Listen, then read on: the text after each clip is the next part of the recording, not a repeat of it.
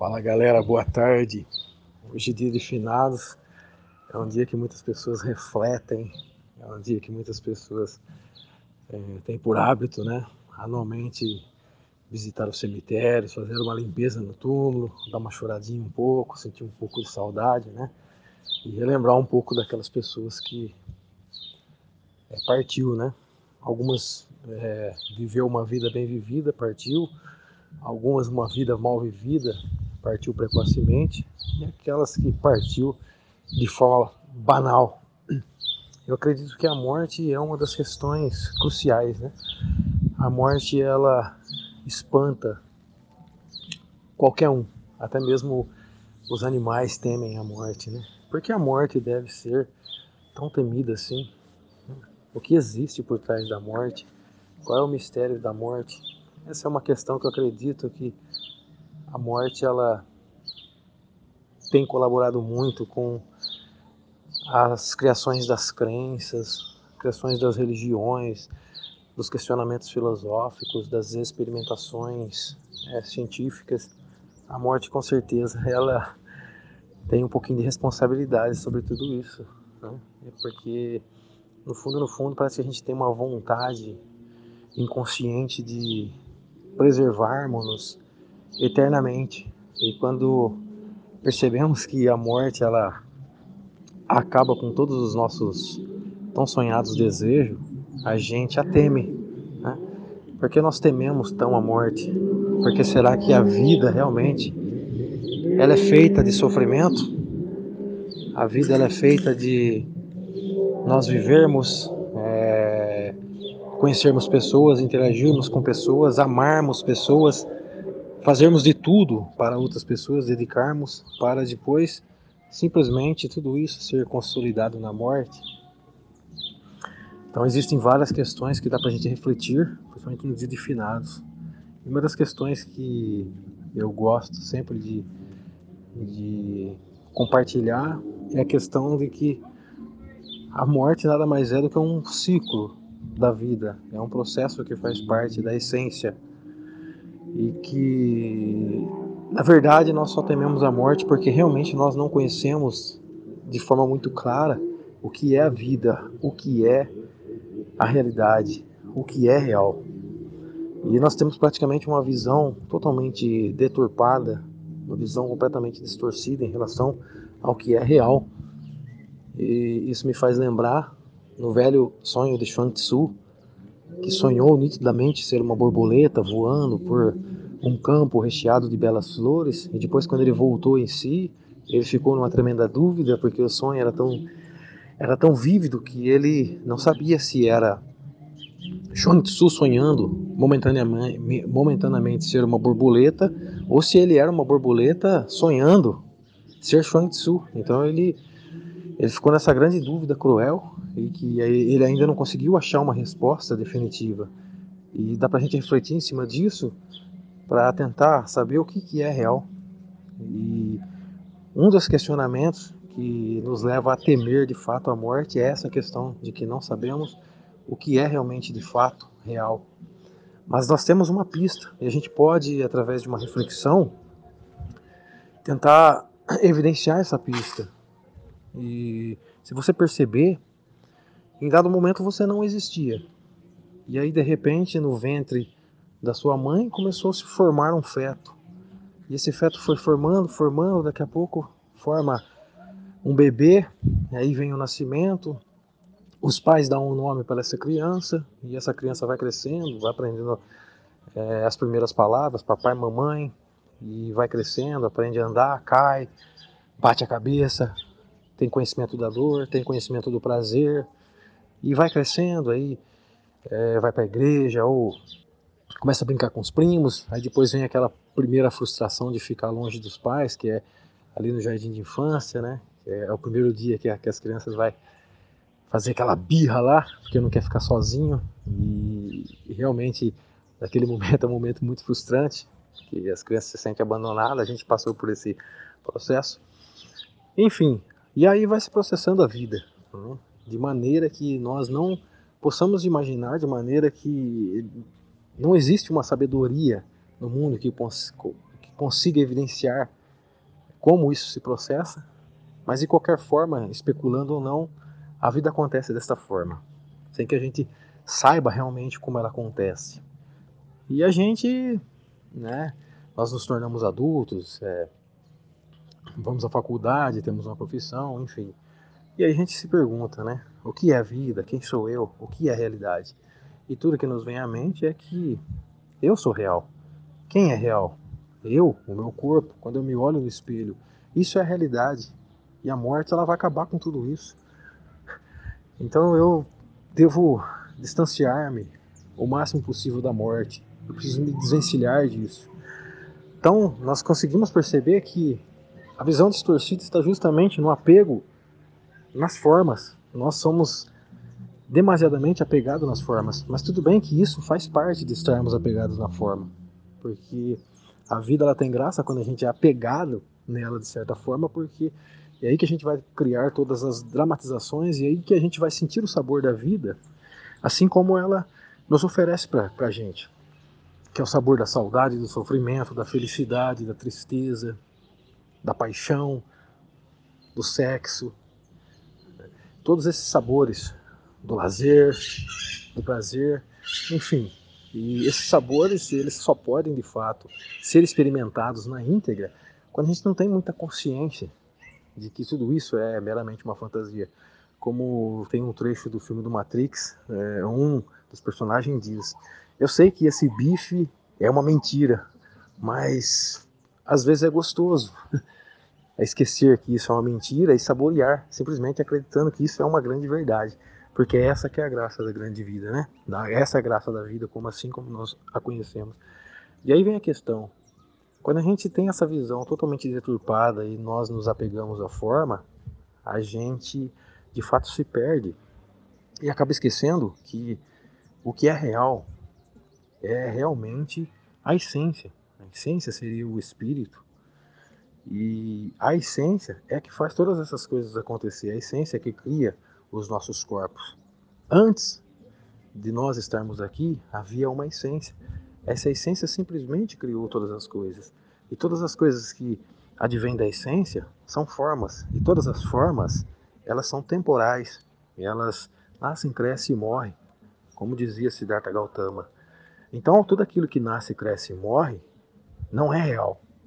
É um tempo, é uma temporada, é uma experiência, talvez uma diversão, talvez um grande game, e a gente se apega demasiadamente nisso, e a gente cria todas essas coisas que a gente cria, as dramatizações, os sofrimentos diante das perdas, né, as visitas aos cemitérios em dias de finados. E a gente deveria, assim, em momentos como esse, refletir, né, o que é real em mim? O que realmente é real em mim? Será que a minha mão é real? Será que quando eu me olho no espelho, será que realmente eu sou real? Será que realmente aquelas pessoas que eu amei profundamente, eu dediquei toda a minha vida e que agora elas me deixaram, em virtude da morte? Será que realmente aquelas pessoas, aquilo era realmente real? Ou será que existe uma essência por trás daquilo que é imortal, que ele ele sobressai ao espaço e ao tempo? E que a gente também, de finados, deveria pensar de uma maneira mais profunda em relação aos nossos entes queridos né? e em saber que talvez nós estejamos separados em, em matéria física, mas que na nossa mente a gente também tem essa capacidade muito nítida, muito vívida de mantê-los vivos. Porque quando a gente pensa no ente querido que já nos deixou de forma física, a gente consegue dar vida para eles nos pensamentos. E às vezes, por estarmos tão é, confinados na matéria, nessa ilusão da matéria, na Matrix, passamos a acreditar que os nossos pensamentos são meramente projeções da nossa mente que não passam de imaginação e que, no entanto, essas coisas não são reais. Só que quando você passa a perceber que nós temos uma visão distorcida da realidade, a gente percebe que todos os nossos entes queridos que nos deixaram, eles estão vivíssimos, talvez mais vivos do que nós. E talvez por estarem mais vivos do que nós, olham por nós, né?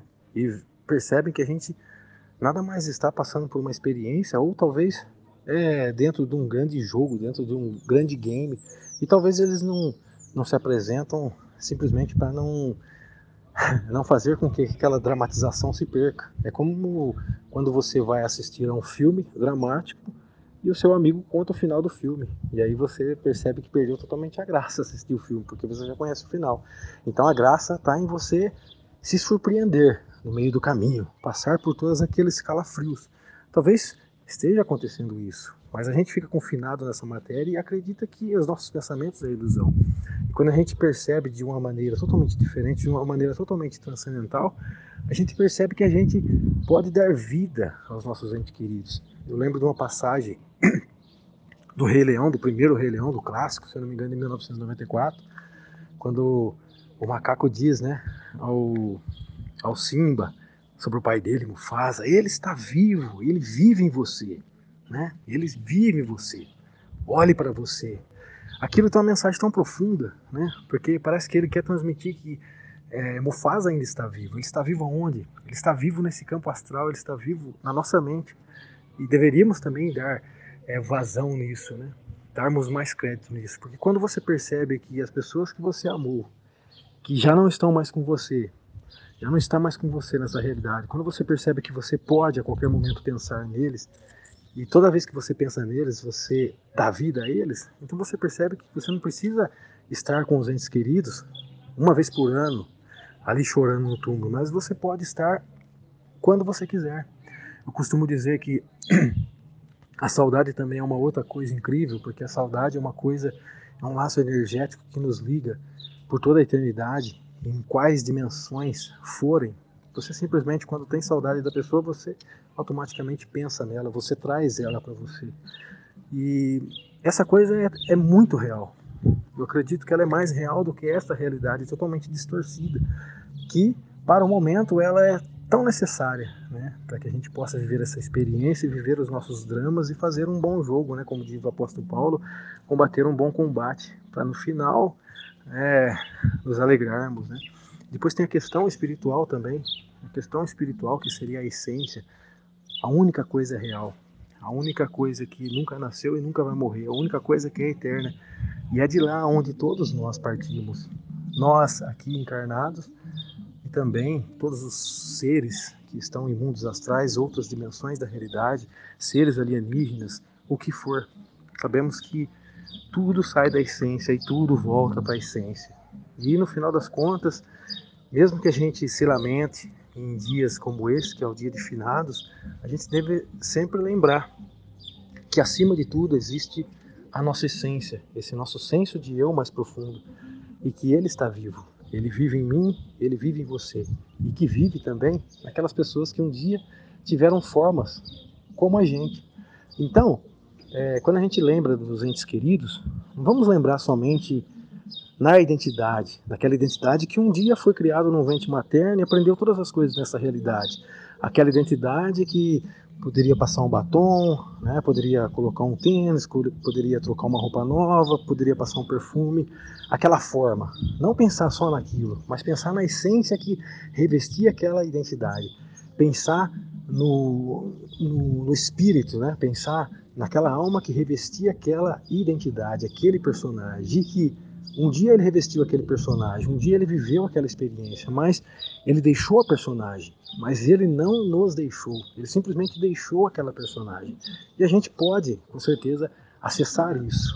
Isso, de repente, está dentro de nós, tem um pouco dentro de nós. Dentro de nós no sentido que esse dentro mais profundo, esse dentro mais é, esse dentro mais mais astral que eu digo, não é dentro, dentro da minha cabeça, dentro da sua cabeça. Eu digo de uma forma totalmente diferente, totalmente transcendente, dentro daquela forma mais profunda mesmo, daquela forma assim, está aonde? Está no campo astral, está no campo mental, está no, no campo das almas e que nós podemos acessar todas essas coisas a partir do momento que a gente consegue achar um ponto de equilíbrio entre a essência que seria o centro de todas as coisas, que é o Espírito, ou o amor, ou Deus. E depois perceber também essa outra essência astral, seria esse campo mental. Né? E tentar achar um ponto de um ponto de balança entre essas três esferas para que a gente tenha até mais postura diante da vida e tenha até mesmo um controle emocional e supere as dores das perdas, né? Porque ainda assim, tudo que eu falei, a gente sabe que diante da morte, quando a gente perde um ente querido, a gente inevitavelmente pode ser talvez um, um espiritualista, né, um mestre, ele sente a dor da partida, né, porque por mais que a gente esteja preparado, ali a gente sente aquele baque da despedida. Claro que as pessoas que estão profundamente enraizados na matéria, na matéria eles acabam sentindo mais, né? Porque parece que aquilo acabou, nunca mais vai existir. O espiritual, o espiritualista, ele sente, mas ele sente um pouco menos porque ele sabe que a pessoa deixou a matéria, mas ela continua viva. E que basta a gente procurar na sintonia certa para que a gente, de fato, esteja ciente que a morte não é o fim de tudo a morte simplesmente faz parte do processo da vida e que a morte ou talvez a vida como ela é, ela tem graça porque a morte ela existe. Senão talvez seria um tédio total. E sabermos que a morte nada mais é do que o momento oportuno entre você estar aqui nesta matéria e você ter a grande oportunidade na morte de transcender esta matéria e, quiçá, viver em outras dimensões da realidade, ou também, quiçá, por que não, deixaram um corpo que talvez para o momento ali já estava já não estava mais sustentando o corpo astral, o corpo espiritual, deixar aquele corpo para ganhar talvez um corpo novo, um corpo mais renovado, ou nessa dimensão da realidade, ou em outras dimensões da realidade, né? e que a gente começa a perceber que a morte não é o fim de tudo. A morte simplesmente é a grande oportunidade que nós temos para o quê? Para transcendermos essa experiência para uma nova experiência, porque tudo que existe de realidade é a vida. Passou disso, nada existe, nem mesmo a morte. Porque nos atentando, nos atentando para isso, a gente consegue perceber que a morte nada mais é do que uma grande ilusão. Assim como o corpo é uma grande ilusão, assim como todas as formas são grandes ilusões que dão graça no jogo, que dão graça na Matrix. E que a única coisa que realmente é real é a essência. Mas a essência, ela já é nossa em profundidade. Nós somos a essência. Eu, você e os nossos entes queridos. E é isso, pessoal. Espero que vocês reflitam. E é isso. Uma boa tarde.